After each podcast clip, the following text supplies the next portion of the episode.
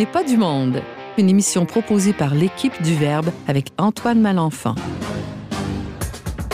Cette semaine à l'émission, Paul-André Boily et Marie Quentin nous racontent leur expérience d'aide humanitaire au Cameroun. Frédéric Franqueur nous partage son cheminement de foi et finalement, Simon Lessard poursuit sa lancée sur l'anxiété et nous présente une spiritualité contre la peur. Bref, on n'est pas du monde.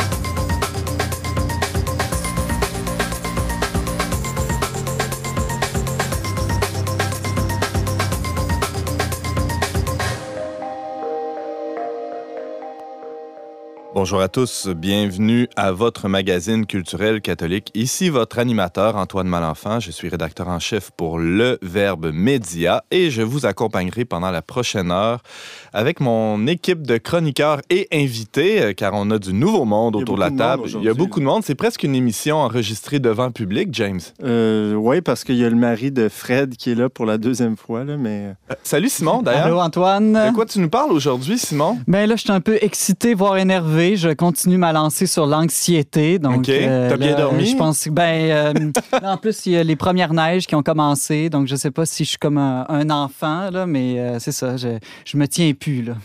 Très hâte de t'entendre là-dessus. Tu vas, en fait, tu vas développer un peu plus sur les, les, solutions à travers une, spiritualité que tu vas nous proposer. C'est ça, une spiritualité peut-être pour vaincre euh, toutes nos peurs. Mm-hmm. On reçoit aussi euh, Frédéric Francoeur. Bonjour. Allô, Antoine. Frédéric Francoeur, il semblerait que c'est à ton tour de passer au bat du témoignage ben On n'est pas du monde. Après l'avoir fait à l'ECDQ, je le fais maintenant. Je savais même pas que tu l'avais fait à l'ECDQ. Es-tu sérieux? Oui, oui. C'est maintenant, je pense, en train d'être diffusé ah. ou quoi que ce soit.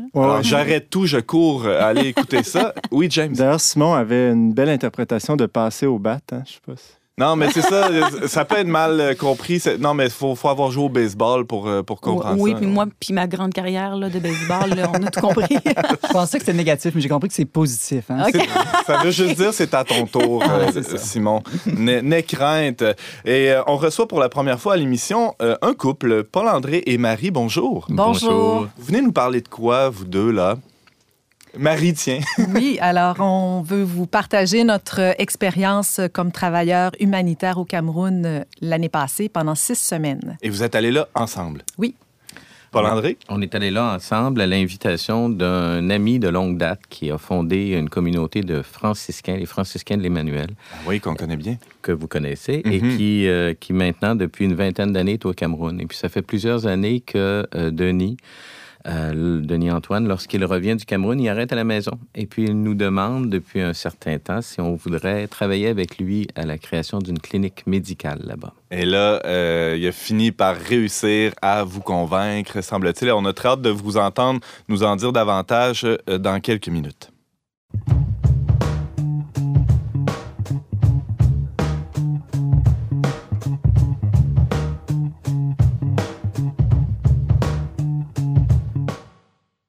Il y a de cela quelques mois, euh, peut-être avez-vous vu passer euh, sur les réseaux sociaux ou sur le tradeunionvert.com un témoignage assez percutant euh, d'un couple qui donnait son expérience liée à l'encyclique Humané Vitae. Hein. Ça a été l'occasion pour James Langlois, un, de nos collaborateurs réguliers, James, d'aller rencontrer ce couple, Marie Quentin et Paul-André Boily. Et à la fin de l'article, on pouvait y lire une espèce d'ouverture disant que ce couple-là pensaient euh, à, s'impliquer dans un projet d'aide humanitaire en Afrique. Et là, on les a devant nous aujourd'hui.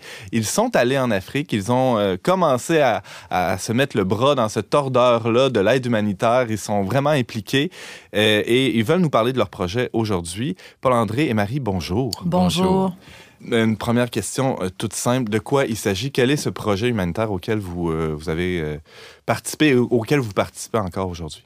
Alors, il s'agit d'une clinique médicale pédiatrique et d'urgence en brousse. Euh, c'est un projet euh, qui euh, prend forme déjà puisque le terrain est déjà acquis. Et nous sommes présentement en train de chercher des, bailleurs de fonds, de faire des levées de fonds pour la construction le chantier comme tel, auquel on ne participera pas comme tel, euh, comme travailleur, mais plutôt une fois que la, la clinique sera instaurée, euh, de travailler au niveau de euh, l'administration Mhm. et s'assurer de la qualité des soins. Où ça se trouve, cette clinique-là? Le terrain était acquis, tu le disais, Marie. Paul-André, c'est dans quel coin? En fait, c'est dans, dans la brousse camerounaise, dans la, euh, un peu au nord de Douala, qui est une des grandes villes du pays. Euh, il faut circuler euh, quelques heures pour arriver dans cette campagne-là, dans une petit, un petit village qui s'appelle Kekem. K-E-K-E-M.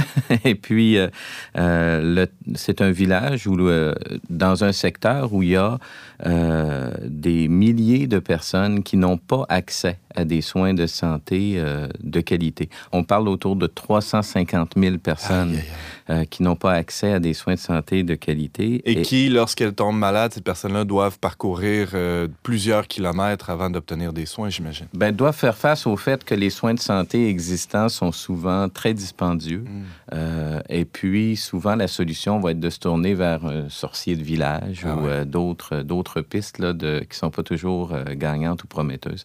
Alors, d'apporter la possibilité dans ce village-là d'un, euh, d'une clinique médicale, ben, ça permet aux gens d'avoir un, un espoir de soins de qualité à prix abordable.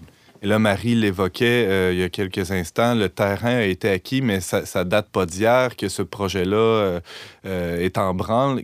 Qui est à l'origine du projet, Marie? Alors, euh, nous, on est en collaboration avec une communauté religieuse franciscaine, les frères de Jésus Emmanuel. Et puis, euh, c'est les frères qui ont acquis le terrain euh, diocésain. Et euh, il y a déjà quatre ou cinq ans. Donc, le projet est réfléchi depuis quatre ou cinq ans. Euh, ce qui manquait, c'était une équipe pour le concrétiser. Mm. Alors, nous avons joint notre ami pour euh, lui donner ce coup de main maintenant que nous sommes dans un contexte qui le permet. Votre ami étant le frère Denis. Antoine, Antoine. Lévesque, oui. OK. Euh, James, oui. Toi, Marie, ça doit te- t'interpeller particulièrement, euh, ce projet de clinique médicale, étant donné ta formation en médecine. Exactement. Alors moi, j'ai suivi un cours en médecine à l'Université Laval il y a une trentaine d'années, puis ensuite euh, un cours en homéopathie il y a une dizaine d'années. Euh, ce sont des, des formations que j'ai acquises et que j'ai utilisées après avoir investi beaucoup de temps auprès de ma famille, parce que je suis une mère de sept enfants. Mhm. Donc, je me souviens, il y a une trentaine d'années, euh, que les spécialités qui m'intéressaient en médecine, c'était justement la médecine tropicale. J'avais fait un cours euh, à, ce sujet. J'étais déjà allée en Haïti pour euh, explorer un petit peu le, le- le domaine. Et L'autre spécialité qui m'intéressait, c'était justement la pédiatrie. C'est probablement pour ça que j'ai eu autant d'enfants. J'ai beaucoup aimé mon travail avec mes enfants. Alors, la clinique pédiatrique médicale, pour moi, est comme la réalisation d'un rêve que j'avais pas pu, euh, dans lequel j'avais pas pu m'investir jusqu'à maintenant. Très beau de voir comment euh, le Seigneur, à travers sa providence, n'est Oui. pas insensible au, au désir qu'on porte dans, dans ah, le fond il de notre, notre dépasse, cœur. Ouais, exactement. Il nous dépasse en générosité. Alors, euh, je, je l'apprécie énormément. en son temps, évidemment. Exactement. Simon, tu avais une. un- Oui, ben, je me demandais, je comprends que le, le projet est de construire une clinique euh, avec tout le matériel, les bâtiments nécessaires, mais une fois la clinique construite, est-ce que justement il va y avoir des personnes, des médecins, des infirmières, des personnes qui ont les qualifications? Est-ce que ça va être des gens de, du Canada qui vont aller soigner ou il y a déjà des médecins là-bas et ce qui leur manque, c'est le matériel, justement? En fait, euh, le projet, c'est vraiment que des personnes sur place prennent en charge la clinique. Donc, il y a du personnel médical. Marie pourra vous en parler davantage parce qu'elle les a côtoyés, parce qu'elle a fait un, assez long stage euh, là-bas avec euh, du personnel médical. Mais il y a du personnel médical compétent sur place. C'est juste que les ressources ne sont pas là pour les, engager, pour leur donner du travail. Alors, on veut que ce soit un projet fait par les Africains, euh, que, les, que les Africains vivent et tiennent. Nous, on va être là pour, euh, d'une part, euh, peut-être apporter un certain niveau d'expertise ou d'expérience, superviser le projet, mais aussi pour s'assurer que l'ensemble des, des dons hein, qui viennent euh, de, de l'Amérique ben, se, se rendent effectivement là-bas, puis sont utilisés effectivement à 100 pour la clinique. Parce que dans notre projet, on, on s'engage à ce qu'il n'y ait aucun frais d'administration. On paye toutes nos dépenses, on, on- on- 100 de l'argent qui va être donné va servir à la clinique. C'est plus que du bénévolat, finalement. Vous, vous y mettez du vôtre beaucoup dans, dans ce projet-là. Oui. Euh, James Langlois? Bon, on parle de la, de la clinique médicale qui est comme le, projet central, mais il me semble, Paul André, tu avais évoqué aussi le fait que toi, avec ton expertise d'enseignement, tu allais apporter là-bas euh, euh, un aspect d'éducation, si, si je ne me trompe pas. Ben, en fait, quand on est là-bas, euh, je l'évoquais tout à l'heure, Marie a eu l'occasion de travailler en- en- dans un- une clinique, un dispensaire. Euh, moi, j'ai eu la, la chance de pouvoir enseigner à des, euh, à des jeunes adultes camerounais, là, donner différentes formations. Ce qui a été, je pense que j'ai plus appris qu'eux pendant cette période-là. Mais oui, le temps qu'on est là, on essaie de, de, de rendre euh, le plus utile possible nos, nos différentes compétences. là. Paul-André et euh, Marie, vous, euh, vous nous parlez de ce projet à Kekem. D'ailleurs, euh, pour, rejoindre le, projet sur Internet, c'est kekem.org. C'est tout simple, hein? K-E-K-E-M. pardon. Et bon, Paul-André, tu le disais un peu plus tôt, Marie est, déjà allée, vous êtes allés ensemble. Marie, tu as passé beaucoup de temps à, être auprès de, du personnel médical là-bas, voir comment ça marche. Qu'est-ce que c'est quoi le constat que, que tu as pu faire? C'est quoi l'état de la formation là-bas? Est-ce que les gens sont prêts à, à- offrir ces services-là de santé? Alors, j'ai constaté que les gens sont très bien formés, les médecins sont compétents. C'est sûr qu'ils n'ont pas accès à tout le matériel qu'on a ici, euh, par exemple les, les résonances magnétiques ou Mm. les tacos, ces choses-là, sauf dans les grands hôpitaux des villes. Euh, moi, j'étais dans un petit dispensaire de brousse. Alors, évidemment, on n'avait pas accès à ce genre de, de- de matériel, mais quand même, on avait une... Le centre où j'étais, c'était un centre de référence pour la femme enceinte. Donc, il y avait quand même une échographie euh, portable. il y avait un petit laboratoire, euh, il y avait une pharmacie. Donc, il y avait beaucoup de, choses accessibles pour offrir des services. La difficulté en Afrique, c'est de structurer tout ça, c'est la gestion de tout ça. Euh, et évidemment, il y a de grands besoins. Donc, ça vaut vraiment la peine de bien, euh, bien investir et de bien réaliser le projet. Ça représente quoi comme investissement? Euh, mettre sur pied la clinique, là, euh, tu le disais un peu plus tôt, le terrain est acquis. Euh, c'est, il s'agirait de, de, de, monter l'édifice, le, building, construire les murs, etc., et, et remplir avec le matériel nécessaire. Ça, ça représente quoi? C'est- Donnez-nous une idée là, de, de la grandeur. Ben, en fait, l'ensemble du projet, euh, c'est aux alentours de 450 000 là, qu'on qu'on vise comme levée de fonds. Et là, avec ça, on a une clinique complète. La clinique est construite, elle est équipée, puis on a même le salaire de la première année pour le personnel avec cet argent. Et ça, ça représente, quand on y pense, le prix d'un bungalow à Québec. Un peu moins cher que le CHUM. Ah, définitivement. Et on a, on a dans cette clinique-là un cabinet de dentiste et un cabinet d'ophtalmologie prévu dans nos plans. Et un cabinet, ça peut euh, aider combien de personnes à peu près? euh? Ben, le secteur où on est, il y a 60 villages qui ne sont pas desservis par des, euh, des soins de santé, qui n'ont pas accès à un médecin ou à une clinique. Alors, 60 villages, puis aux alentours de 350 000 personnes. Hmm. Alors, c'est pas loin de la population de Québec qui n'a pas accès à un Pour le médecin. prix d'une seule maison à Québec, Pour finalement. le prix d'une maison, oui. C'est quoi la suite pour vous, Paul-André et Marie? Euh, là, vous, j'imagine que bon, vous êtes ici pour nous en parler, pour mousser un peu euh, l'organisme. hein. je le rappelle, ça s'appelle kekem.org. Euh, on redonnera la référence plus tard. Et comment vous voyez l'avenir de votre implication dans, ce projet-là de clinique au Cameroun? Donc, la suite, c'est que nous y retournons en janvier, pour un mois cette fois-ci, plutôt que pour un mois et demi, donc quatre semaines. Cette fois-ci, nos objectifs sont de, de peaufiner le réseautage. Je, je suis déjà en contact avec des médecins à Douala. Donc, on compte sur eux pour nous faire visiter des cliniques en brousse pour s'inspirer de leur expertise, euh, de leur fonctionnement, afin de, de, de rentabiliser la nôtre. Euh, donc, c'est surtout cet objectif-là, cette fois-ci. Euh, je vais continuer de fréquenter le dispensaire euh, que j'ai fréquenté de façon à recueillir toujours plus d'informations pour avoir euh, un meilleur fonctionnement. Euh, On, on va aussi, par exemple, rencontrer euh, le chef du village parce qu'on Ah. on travaille encore avec le modèle de la chefferie en Afrique qui est très présent. Puis on veut vraiment entrer dans cette culture-là. Puis dans, on, on, on, a- on débarque pas avec nos idées, on veut plutôt s'introduire dans les leurs, dans leur façon de faire. Alors Ouais. on va rencontrer le chef, on va rencontrer le maire, euh, de façon à leur présenter le projet puis voir comment est-ce qu'eux ont, ont envie de collaborer à ça aussi à leur niveau avec leurs possibilités. Oui, parce que j'imagine que vous avez tout avantage à, ce qu'il embarque euh, avec vous dans, l'aventure. Simon? Oui, mais je me demandais, moi, je suis jamais allé en Afrique, mais j'aimerais savoir quelle était votre impression parce que souvent, les gens qui vont dans ces pays-là reviennent en disant oui, c'est pauvre, c'est le tiers-monde, ils sont moins la santé physique, mais ils ont une joie de vivre, un bonheur, ils dansent, ils chantent et finalement, ils ont la santé spirituelle et c'est peut-être nous le vrai tiers-monde.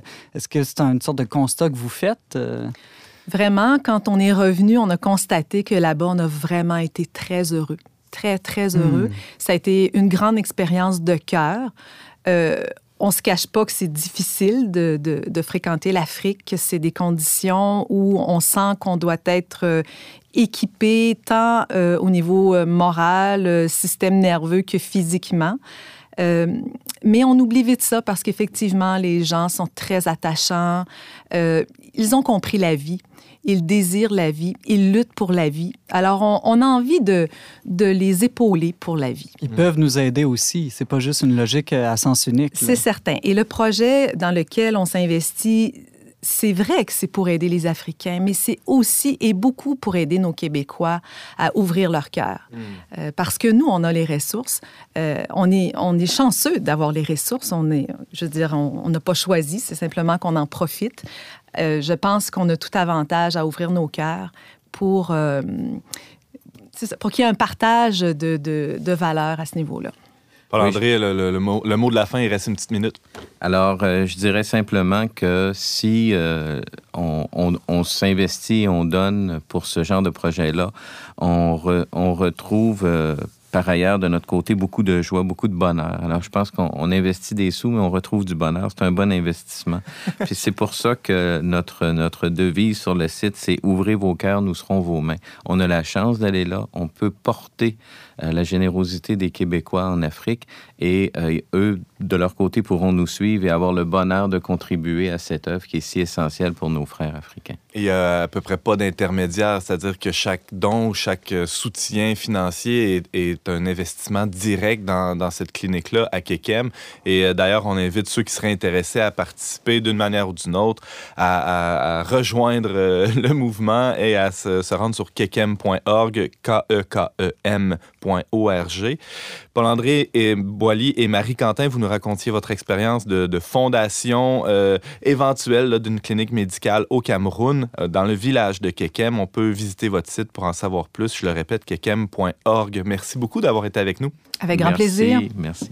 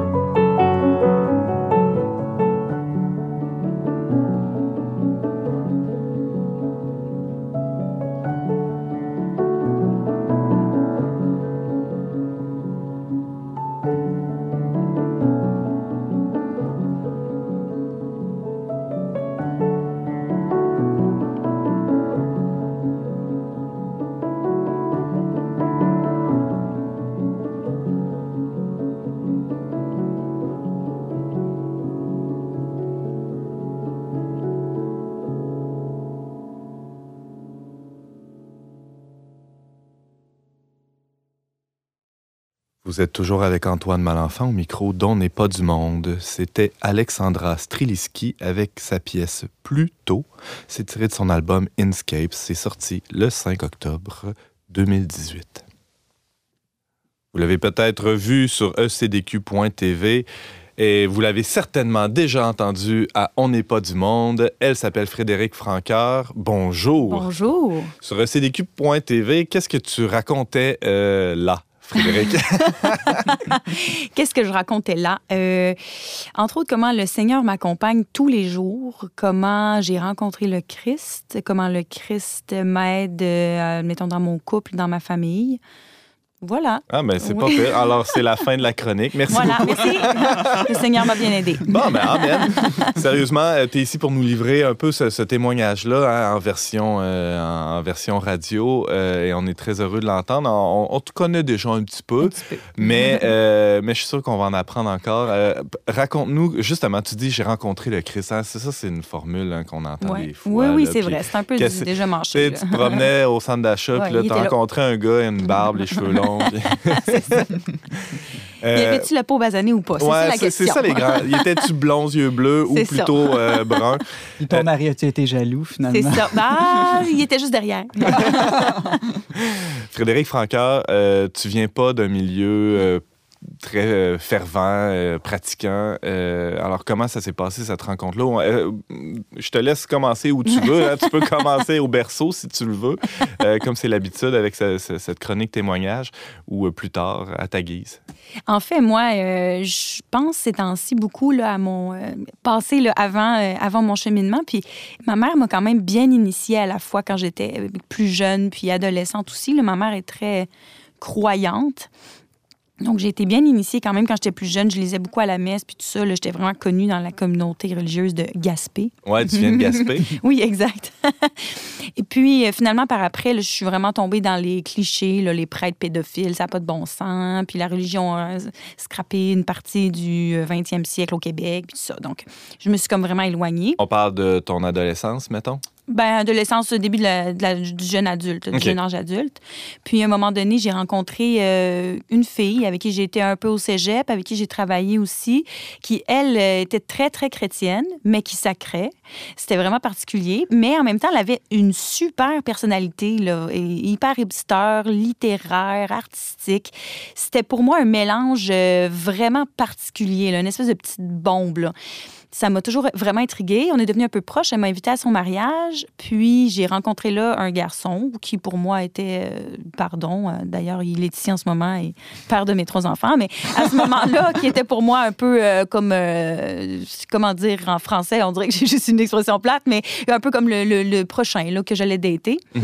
Donc, c'est ça. C'est c'est l'époque. C'est ça, la vie, hein, quand t'es quand es une jeune femme euh, T'avais un beau projet 20 ans. avec lui, un beau ça. projet, mais à court terme. C'est mettons. ça, Hein, on c'est peut ça. dire comme ça. James Langlois? Mais là, je trouve que tu as passé un peu vite sur l'époque cégep. C'est toujours une plaque tournante, habituellement, le cégep. Là, comment, euh, d'abord, en quoi tu étudié? Il n'y a pas trop de projections, James. Toi, tu as eu un beau cégep, là, mais peut-être que- Moi, j'ai- mon cégep a été génial. Sérieusement, si je pouvais le refaire, euh, je le referais quatre fois, je pense. J'ai été au cégep Sainte-Foy. J'ai étudié en littérature et art. Donc, moi, à l'école, je faisais des dissertations sur des romans qui me plaisaient. Je comprends ici que je suis pas mal la seule dans mon monde, mais moi, ça me plaisait beaucoup. J'ai eu des cours de cinéma, des cours d'histoire de l'art, la philo, évidemment, comme tout le monde, ça a changé ma vie. J'ai fait plein de théâtre. J'ai beaucoup aimé mon cégep. Donc, dirais-tu que tu étais dans une espèce de recherche, une Non. quête existentielle? Non, tu te posais pas de questions. Mais sur quoi tu basais ta vie? Tu avançais, tu te posais pas de questions. Puis... Ben, je me posais, oui, je me posais des questions continuellement. J'étais dans un flou continuel euh, quant au, à, à la vie en général. là. On parle souvent d'espérance comme chrétien, là, mais c'était vraiment quelque chose qui me manquait. là. Moi, pour moi, c'était comme l'issue de la vie était nécessairement négative. C'était un peu là-dedans que je vivais. Fait que, au quotidien, ça allait bien, mais quand ça allait pas bien, je tombais bas. J'étais vraiment, vraiment creux là, dans un trou de j'ai pas de réponse, j'ai pas d'espoir que ma vie va bien se terminer, une sens. angoisse, justement, Mhm. Ouais. existentielle assez profonde. Là. Et là, euh, tu rencontres euh, date. Cet homme, c'est qui, que, que, tu pensais que ça, ça serait pas que ce que, que, Oui, mais c'est pas une nouvelle hein, quand même. On, dit dans on en a déjà parlé. OK. Et, et ouais, c'est ça. Tu lui apprends pas euh, ça aujourd'hui, mais euh, Dieu merci. On le salue d'ailleurs. Bonjour, Jacques. il est dans le fond du studio. il écoute euh, attentivement. Donc là, je le rencontre. Et puis lui est chrétien, chemine activement plusieurs fois par semaine, va à l'adoration et tout ça. Puis on commence un à fanatique, bref. Ah ouais, ah complètement fou. Mais puis euh, on va se, on se fréquente, on se fréquente, puis je rencontre les gens autour de lui qui sont euh, qui sont. Euh, en fait, je ne suis pas perdue dans mes mots, c'est dont toi, en fait, des hein? gens qui, qui ont des vies chrétiennes, mais qui sont vraiment sensés, terre à terre, qui ont des valeurs qui me rejoignent beaucoup, des gens qui sont pas du tout fous, qui sont pas qui ont pas les genoux en sang puis des traces de fouette. Tu veux dire des gens qui sont pas du monde mais dans le monde. Genre, c'est vraiment des gens différents mais qui m'interpellent beaucoup. Puis je vois que mon copain à l'époque aussi est vraiment sensé puis qu'il est pas plus d'accord que les prêtres soient pédophiles. puis tu sais J'apprends à connaître un peu le cheminement dans lequel euh, il vit, puis tout ça. Puis je vis beaucoup de crises pendant l'année où on s'est rencontrés, où on s'est fiancés, parce que moi, je viens d'un milieu profondément anti-chrétien, là, dans, pas ma mère, mais dans le sens, euh, les gens que je fréquentais à l'époque, vraiment mhm. un milieu très, très anti-chrétien. Donc, les gens étaient très réticents à ce que, de un, à ce que je me marie, de deux, c'était assez rapide aussi, puis de trois, à ce que je m'embarque dans, dans la chrétienté. Puis je dirais que j'ai commencé à rencontrer le Christ vraiment pour vrai en me mariant en préparant le mariage, ou ça, les gens qui me connaissent vont être tannés d'en entendre parler, mais une des paroles qu'on avait choisies au mariage, c'était l'amour est patient, l'amour est serviable, l'amour ne jalouse pas et tout ça. Puis moi, je lisais cette parole-là, puis j'étais scandalisée de moi-même parce que je me disais, c'est pas moi ça. moi, je suis impatiente, je suis pas serviable, je suis égoïste, mm. je vais jamais réussir à avoir un mariage qui a de l'allure. Alors, comment cette parole-là peut être proclamée sans que ça t'écrase, sans que ça te, ça te décourage, justement, Frédéric Franca? Ben, c'est proclamé parce que l'amour vient de Dieu. Puis le mariage qu'on me disait avant de me marier, le mariage à trois, me scandalisait. Mais quand tu te rends compte, au fond, que c'est vrai que les gens autour de toi se divorcent après dix ans parce que ça va pas bien, parce qu'ils communiquent pas, puis que toi, tu aspires à un mariage qui est basé sur quelque chose de solide, qui va durer, dans lequel il y a tout ce que je viens de dire, ben, en tout cas, moi, c'est ce qui m'a frappé puis qui m'a fait prendre conscience que c'est le Seigneur qui peut donner ça, puis c'est pas moi, là. Moi, toute seule, j'y arrive pas, c'est certain. Alors, il y a un avant, un après euh, le jour de ton mariage. Après, tu t'es mise à être euh, euh aimante, euh, dévouée, patiente, non? Ben non. Ben, au début, oui. C'est sûr qu'au début, je pense qu'on est tous un peu sur, sur un high. Mais ce, que, ce qui aide, en tout cas moi, ce qui m'aide au quotidien, c'est de me rappeler que d'abord, on peut revenir un peu en arrière. Tu sais, tout le monde a des chicanes dans le couple, tout le monde finit par être plate, puis par euh, avoir des comportements plates, mais ce qui est bon avec le Seigneur, ce que je pense que ce qui manque aussi beaucoup à des couples qui n'ont pas le Seigneur, ce que je leur souhaite, c'est le pardon. C'est ce fameux pardon que seul le Seigneur peut donner. Mmh. Parce que ça, je l'ai expérimenté on peut bien dire Ah, excuse-moi, OK, c'est correct, on passe à autre chose, mais il n'y a rien comme je te demande pardon de voici mon égoïsme, mes jugements. C'est des choses quand même très profondes qui penchent aussi, toi, comme, mettons, receveur du pardon, quand quelqu'un te demande pardon, que, ça te pousse aussi à te regarder toi-même et à voir, OK, c'est sûr qu'on était deux ici là, pour danser le tango, comme ils disent. Qu'est-ce que moi aussi j'ai fait? Donc, le Seigneur, moi, me prouve que c'est lui qui me donne le pardon qui me donne de l'accepter, puis de le demander. Puis c'est vraiment pas moi toute seule. Il y a une vérité qui se fait et qui permet la, communion dans, dans, votre mariage, Simon? Mais ça, ça, me touche beaucoup ce que tu dis parce que j'ai toujours trouvé que les gens, pour moi, qui témoignent le plus de l'Évangile, c'est pas les gens parce qu'ils sont si saints ou si parfaits, mais ceux qui demandent pardon avec humilité. Parce qu'après tout, la bonne nouvelle, c'est pour les malades. C'est une bonne nouvelle de miséricorde. Et donc, de, je trouve qu'une paroisse qui pardonne, c'est une paroisse qui est au confessionnal, plus qu'une paroisse où tout le monde serait saint. Oui, ben moi, je trouve que c'est vraiment vrai. Puis c'est ce que je vois aussi dans mon cheminement. Là. On n'est pas des gens, les gens chrétiens, on n'est pas des gens spéciaux, on est juste des gens qui croient que le Seigneur est présent, puis qui croient que le Seigneur construit notre vie, met dans notre vie des événements qui sont pour ultimement notre vie éternelle, puis que tout ça, ça passe par mille péchés qui sont en fait déjà pardonnés. Paul-André Boily, euh, je sens qu'il est sous le bout de sa chaise. Ah, désolé, j'essaie de Tu as une question pour euh, Frédéric? Oui, bien rapidement, ça m'intrigue parce que tu disais qu'il y avait euh, peut-être même de l'hostilité par rapport à, la foi autour de toi. Maintenant que tu as fait ces choix-là, comment réagissent ton entourage? Ah, les gens sont encore très, très euh, fermés. Très, très fermés. Je sens que les gens essaient d'accepter un peu autour de moi, surtout, euh, je, dirais, ma famille, là, essaient d'accepter un peu ce dans quoi je m'embarque.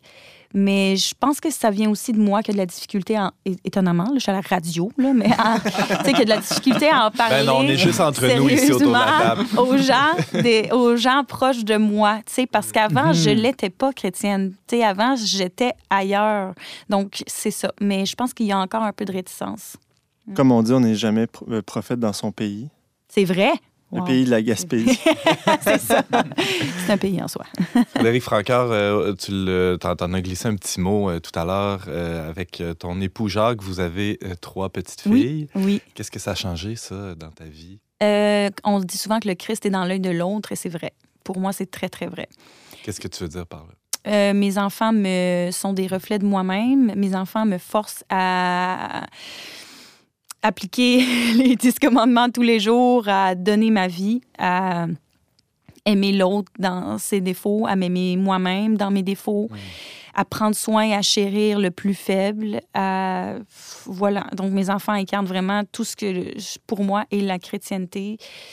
Et puis aussi, dans les côtés négatifs, comme on parle avec Simon, il me force à voir mes impatiences, ça me force à voir mon, mes souffrances, mon histoire mes choses aussi, euh, mes souffrances encore actuelles, pas juste mes souffrances passées. Donc, euh, c'est vraiment un gros bagage émotionnel et chrétien, l'amour des enfants. Mhm. Simon? Ben oui, mais euh, il y a une chose que j'ai mal compris encore dans ton témoignage, c'est, bon, j'ai, je comprends qu'en fréquentant ton mari, tu as découvert des, une autre vision des chrétiens. Là, ça t'a défait de préjugés. Mais quand est-ce que tu as commencé à avoir une relation avec Dieu? Okay. Euh, parce que c'est quand même peut-être pas nécessairement automatique. C'est pas parce qu'on a une, relation avec son mari qu'on a automatiquement une relation avec Dieu. C'est une bonne question. Aussi pieux soit le mari. J'ai commencé à cheminer plus chrétiennement avec mon mari en me mariant. Euh, la première année, ça a bien été. Je pense que j'étais un peu là, dans un stade de lune de miel. Le Seigneur s'est beaucoup manifesté dans notre vie, aussi des signes euh, monétaires, là, des mhm. choses vraiment inexplicables que tu dis, c'est le Seigneur. Là. Euh, la deuxième année était plus difficile parce que j'ai mes deux premières filles sont très rapprochées. Donc, la deuxième année, pendant que j'étais enceinte, j'étais très, très en crise. Mais quand je suis sortie de cette crise-là, je dirais peut-être deux ans après mon, début de mariage, là, j'ai commencé à avoir une relation personnelle avec Dieu, en me rendant compte que moi, j'en voulais à Dieu pour mille choses. Puis je regardais autour de moi, puis je voyais tout le monde, euh, qui cheminait autour de moi, qui était bien, puis qui était touché par la parole, touché par plein de choses. Puis je me suis dit, bon, là, je vais, je vais témoigner, je vais parler de ce qui se passe dans ma vie, je vais botter les fesses aux démons pour que le Seigneur j'ouvre un petit peu la porte pour que le Seigneur revienne parce que je peux pas croire que tous ces gens-là aient la foi puis soient bien, puis moi, je sois pris ici dans mon trou noir. Là. Puis à ce moment-là, le Seigneur est rentré avec force. Puis. Euh, hmm. T'as crié? oui, exact. Botter les fesses aux démons, j'aime ça. Oui, c'est pas de moi, par exemple, je tiens à dire. ah, il y a eu un dialogue, euh, on pourrait dire même presque viril, où euh, en tout cas, ça, ça a brassé. tu as, parlé à ton Seigneur un peu comme Job, qui dit qu'il n'en peut plus, qui dit bon, là, fais quelque chose. Exactement. Mhm. Frédéric Francoeur, euh, c'est tout le temps qu'on avait. Merci beaucoup de nous avoir euh, partagé ton témoignage de foi euh, et, on salue toute ta petite famille qui nous écoute. En tout cas, ton mari nous écoute, c'est sûr, on le voit ici dans le studio. on peut t'entendre régulièrement On n'est pas du monde et on peut aussi voir ton témoignage sur ecdq.tv. c'est une très belle vidéo où tu racontes tout ça et bien plus encore. Merci. Merci.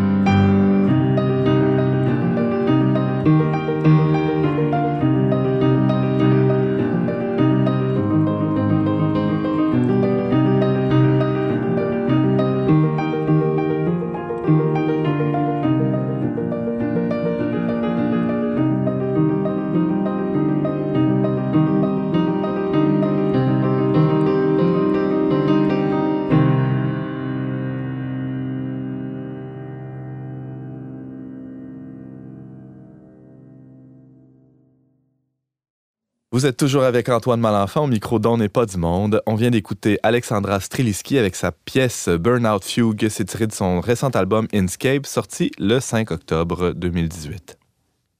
Lors de sa dernière chronique à On n'est pas du monde, une de ses dernières en tout cas, Simon Lessard nous avait présenté euh, l'anxiété, les troubles anxieux en général, et avait à peine eu le temps à la fin de sa chronique de nous, euh, nous, nous exposer euh, une spiritualité de l'enfance, hein, en évoquant même Sainte Thérèse, comme une, comme une sorte de remède à l'anxiété.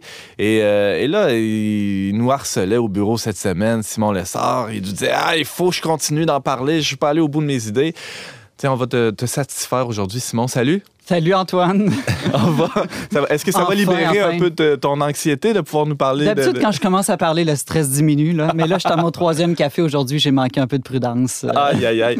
Alors, euh, tu, tu, voulais nous présenter cette, euh, cette spiritualité-là, euh, qui, qui, est une réponse, en tout cas, euh, selon toi, ben à, oui, l'anxiété. Parce que la dernière fois que j'en ai parlé, on a parlé plus de moyens, disons, médicaux, naturels. On a discuté autour de l'anxiété, comment c'est un, un, problème qui, qui, est en croissance dans notre société. Mais j'avais annoncé de développer un peu une spiritualité pour vaincre ça. Et j'ai eu un, un, message, un auditeur réel qui m'a écrit pour dire c'est super ta chronique, mais je t'ai pas livré la marchandise. on veut que tu ailles au bout de ton idée.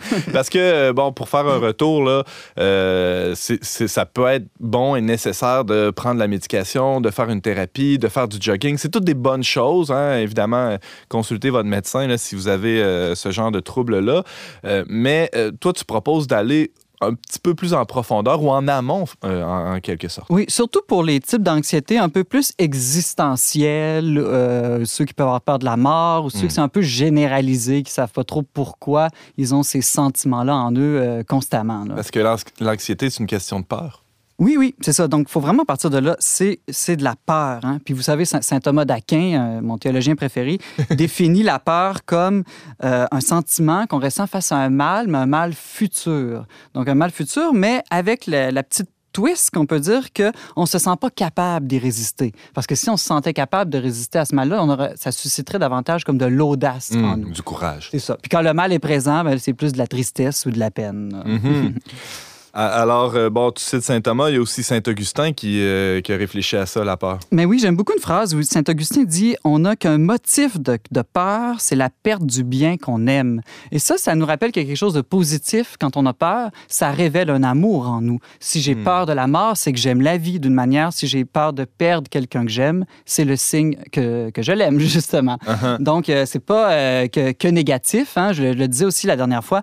La peur en soi, c'est positif. Si vous êtes devant trois tigres du Bengale qui n'ont pas mangé depuis une semaine, euh, c'est bon que vous ayez peur, ça va peut-être vous sauver la vie. Mais si vous êtes à l'épicerie devant 72 sortes de confitures, puis que vous êtes terrorisé au choix de, devant le, choix, exactement, là, ça va peut-être plus vous pourrir la vie. Donc, ça mm-hmm. dépend toujours si l'objet de notre peur est euh, proportionné ou pas face à la peur, on a différentes réactions. Il y en a qui vont fuir, il y en a qui vont paralyser, il y en a qui vont se mettre à agir plus. Euh, moi, moi l'expérience que j'ai eue, c'est de devenir ce qu'on dit en bon français un control freak. Ah ouais, ou ça, un boss des bécosses. Aïe, aïe, aïe. Ouais, Parle-en à mes collègues ben, de bureau. C'est ça, j'allais dire à tes collègues. Euh, c'est sûrement des saints ou en tout cas des personnes extraordinaires pour, pour t'endurer, euh, toi qui es control freak. Pour avoir des saints, ça prend des gens qui sanctifient, effectivement. Comment ça, ça, se décline, ça, cette, cette manière-là de réagir. Qu'est-ce que tu veux dire par là, Simon? Bien, on développe le désir de tout contrôler, hein, parce qu'on a peur de l'avenir, on a peur de l'imprévu. Et puis, on peut devenir des super organisateurs ou des super analystes. Donc, des, gens qui vont essayer de, c'est ça, de tout bien organiser et prévoir dans leur vie. Des gens qui vont être vraiment efficaces. Ben, c'est une bonne chose, ça. Il n'y a ben, pas de problème. En soi, c'est une bonne chose. Le seul problème, c'est qu'on n'arrive jamais à tout contrôler dans la vie. Euh, tous ceux qui ont un petit peu plus de 18 ans l'ont déjà expérimenté euh, dans leur vie. Hein? Donc, il arrive tôt ou tard, on ne contrôle pas la météo, c'est assez évident, mais on ne contrôle pas aussi les autres, les personnes qui hmm. nous entourent. Et il y a des grands événements dans la vie qui, qui nous font perdre le contrôle. Hein. On peut penser à des séparations, des pertes d'emploi, un déménagement, une maladie. Et là, l'incertitude peut vraiment exploser à ce moment-là. Frédéric Franqueur. Mais moi, si je peux ajouter quelque chose euh, rapidement, là, tu parles de. Euh, on essaie de tout contrôler, puis on dit que c'est une bonne chose en soi, mais moi, en tant que grande anxieuse, c'est quand justement il arrive des choses qu'on contrôle pas qui viennent s'insérer dans tout ce qu'on essaie de contrôler, c'est encore plus anxiogène. Ben, effectivement. c'est pas nécessairement bon. Oui, c'est ça. Mais, mais c'est pour ça qu'il faut, je dirais, développer une logique contraire à celle du contrôle. Ça, ça veut dire quoi, ça, Simon? Bien, en fait, la, la- la logique que je dirais qui est con- contraire euh, au contrôle, c'est la logique de l'abandon. Hein?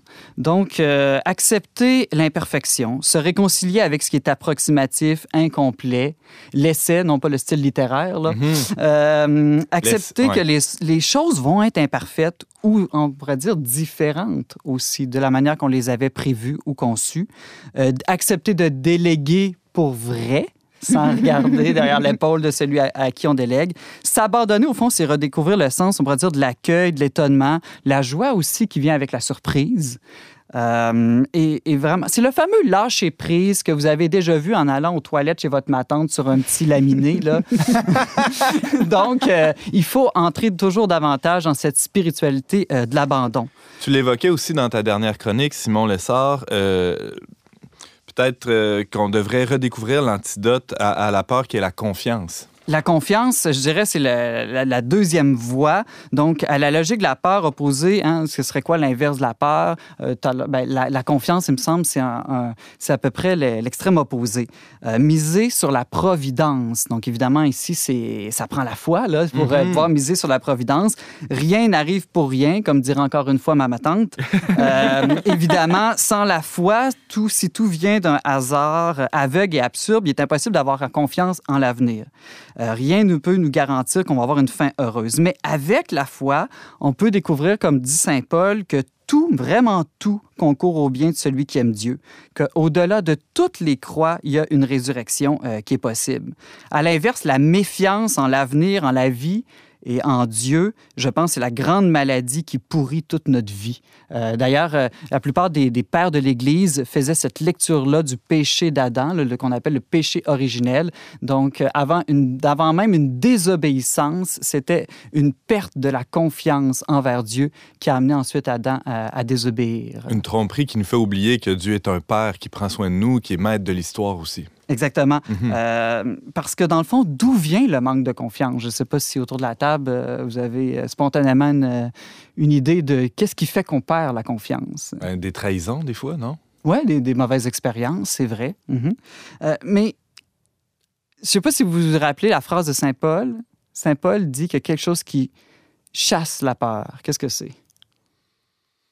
C'est l'amour. Ah! C'est parce qu'il prend pas le mot peur, Saint Paul. Il dit l'amour chasse la crainte. C'est pour ça que ça vous est pas venu euh, Ouais, si spontanément. t'avais dit crâne, je l'aurais trouvé tout de suite, c'est sûr.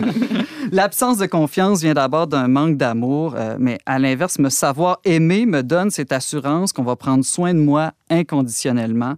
Euh, les enfants qui se, sentent en sécurité parce qu'ils se savent aimer de leurs parents, leurs parents qui voient pratiquement comme des êtres tout-puissants. hein. Si papa et maman sont pour moi, alors je suis invincible. Ben, nous, on peut dire la même chose avec Dieu. Si Dieu est pour nous, qui sera euh, contre nous?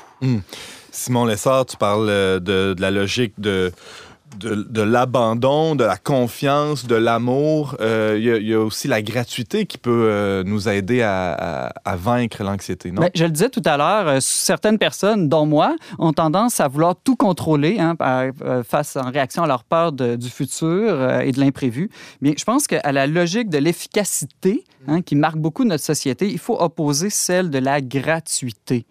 Euh, D'ailleurs, il y, a un- lien entre le mot gratuité et le mot grâce. hein. Donc, c'est cette idée que euh, vraiment les, les choses sont données, euh, tout simplement. Donc, chercher le beau plus que l'utile, accepter de perdre son temps, entre guillemets, évidemment, retrouver la bonté des arts, des amitiés, des jeux et de toutes les choses qui ne sont pas nécessairement efficaces, mais qui sont juste bonnes. Moi, personnellement, je trouve qu'il n'y a pas de meilleure thérapie que de jouer avec des enfants.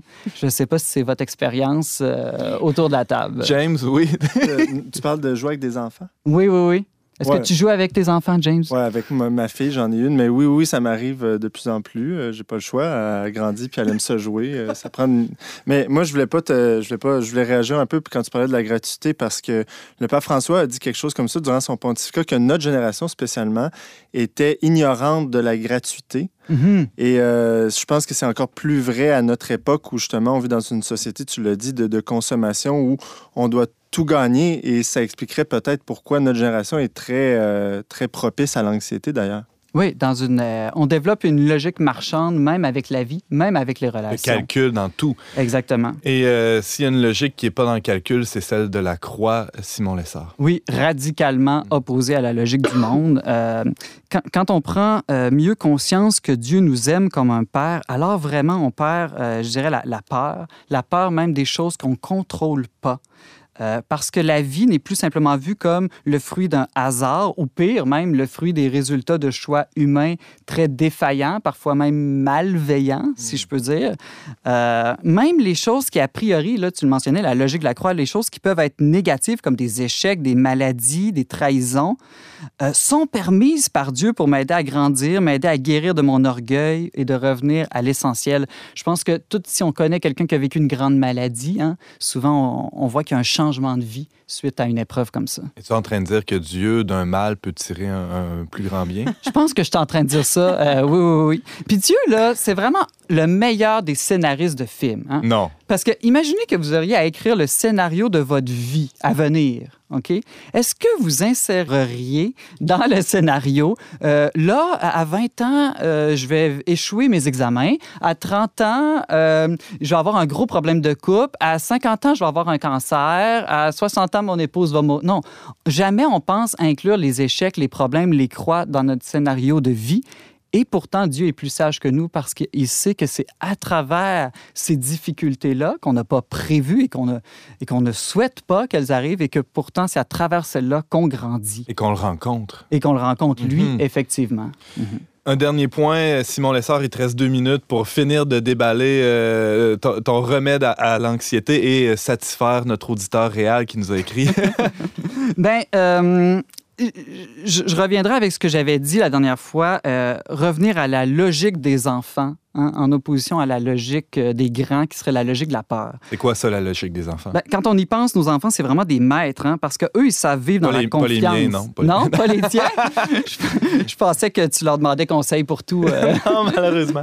non, mais, non, mais c'est des maîtres dans leurs attitudes, hein. surtout les tout petits. hein. Ils ont la confiance, l'abandon, la gratuité et l'amour, toutes les choses donc, euh, dont on vient de parler. Euh, et puis Jésus le dit lui-même, c'est peut-être une de ses phrases les plus profondes, qu'il nous fallait redevenir de plus en plus comme des petits-enfants pour entrer dans le royaume. Mais c'est pas un conseil de Jésus, c'est une obligation Mm. pour entrer euh, dans le royaume. Euh, mais on le sait, devenir enfant, ça se fait pas euh, nécessairement, ou redevenir enfant en criant ciseaux ou amen. On peut pas peut-être défaire 30 ans de mauvaises habitudes en trois semaines. Moi, je dis, changer sa posture de vie, c'est comme changer sa posture de dos. Hein? Ça prend, moi j'ai bien la misère avec ça, ça prend des exercices, puis ça prend du temps, de la patience. Saint Thomas d'Aquin disait que la patience, c'est le sommet du courage. Mais pour nous aider, euh, je reviens toujours à Sainte Thérèse de Lisieux, hein, avec sa spiritualité de l'enfance spirituelle. Je pense que c'est le meilleur euh, médicament, lire l'histoire d'une âme, euh, une petite page à chaque jour. Et merci pour cette posologie très euh, positive. Simon Lessard, tu revenais sur les troubles anxieux. En fait, tu proposais une spiritualité de l'enfance et bien euh, davantage. Euh, merci infiniment, Simon. Merci à toi, Antoine.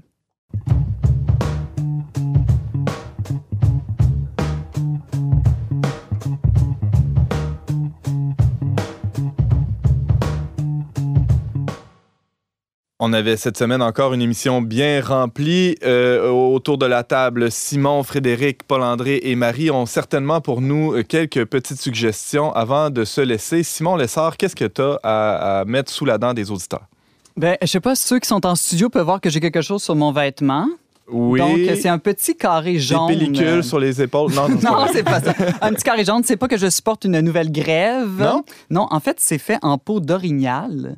Et c'est un mouvement qui s'appelle euh, Moose Hide, qui a, été fondé pour, euh, euh, pour des hommes, en fait, des hommes qui s'engagent à lutter contre la violence faite aux femmes et surtout les violences sexuelles. Donc, dernièrement, je suis allé voir une conférence de Rose Dufour, une femme très engagée à Qu'on a Québec. déjà reçu ici à l'émission. Oui, ouais. oui, un beau podcast, un beau balado qu'on peut euh, écouter. Euh, euh, donc, cette femme-là me, me transmis sa passion, sa passion contre la pornographie, contre euh, la, la- la prostitution. Mhm. Et elle exhorte les hommes aussi à s'engager, à se mobiliser contre ça. C'est c'est important. Et en portant ce petit carré là, Moose, euh, Moose Hyde, euh, on, on- ça, ça manifeste notre engagement pour ça. Merci, Simon. Euh, James Langlois, qu'est-ce que tu nous suggères? En fait, vous avez peut-être remarqué qu'on a fait jouer à cette émission, ceux qui ont écouté toute l'émission, on a fait jouer deux pièces d'Alexandra Streliski. Et euh, c'est parce qu'on a décidé de, de- de- à l'avenir, dans les émissions, de, de- de- d'approfondir une œuvre, un album, un artiste en particulier. Et cette fois, j'ai choisi Alexandra Streliski, hein, qui a eu deux prix cette année à la disque. C'est pas un album récent, ben récent, c'est un an, mais il y a beaucoup d'albums qui sont sortis. Mais euh, voilà, c'est une pianiste montréalaise, francophone. On- certains la- l'appellent la Jean-Michel Blais euh, féminine, parce que vous savez, Jean-Michel Blais, c'est l'autre pianiste, on pourrait y revenir, euh, québécois, qui joue un peu du néo-classique. Donc, je vous invite tout simplement à aller, aller écouter son album Inscape, puis, euh, dont Il y a on des a pièces fait- instrumentales, piano Effectivement, solo. ça se joue très Mhm. bien à ce temps-ci de l'année, là, grisaille de novembre. Wow.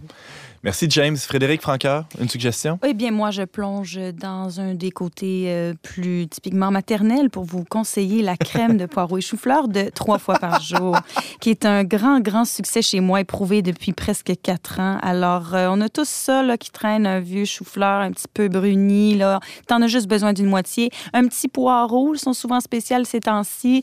Tu coupes ça, tu mets tout ça ensemble avec un peu de bouillon de poulet, un petit peu de patate pour remettre un petit peu de, De texture. de texture dans patente. C'est sur le site de trois fois par jour. Ah, ça me ferait plaisir. Ben, Donc, on fait salive. ça, c'est tellement bon. On mange ça avec un petit euh, pain, euh, Mhm. avec euh, ton cappuccino, euh, puis avec tes enfants, puis euh, hum, ça fait la job. Merci, Frédéric. Ben, Donc, la, soupe poireau et chou-fleur de trois Oui, fois par exact. jour, on trouve ça sur le web. là. Ah vous oui, vous facilement. tapez ça dans votre moteur de recherche préféré. Paul-André et Marie, une petite suggestion avant de se quitter? Ben, au-delà de la soupe qui a l'air très bonne, euh, on, on, a- on formule ce rêve-là qu'ensemble, on puisse, euh, cette année, être plus heureux en partageant avec les plus pauvres et puis bâtir ensemble ce, ce beau projet-là. Ce serait merveilleux si, avec euh, nos dons, euh, un, on sera heureux, deux, on crée une clinique euh, au Cameroun, puis trois, on a un reçu d'impôt. Aïe, aïe, Il y a, aïe. il y a la- il y a l'avant qui s'en vient bientôt. Là, c'est un bon moment pour euh, penser Oui, à ça. ça peut être un très beau Ah. cadeau de Noël de penser à, c'est ça, à, à nos gens qui sont au-delà du Québec et qui ont besoin. Seul ou en projet de famille, hein, ça peut Oui, aussi être un très beau projet de famille. Excellent. Alors, euh, pour, euh, pour plus d'informations, ben, vous pouvez vous rendre sur kekem.org, K-E-K-E-M.org. Vous allez trouver euh, tout ce qu'il faut pour soutenir ce projet de clinique pédiatrique et d'urgence au Cameroun. Merci à tous.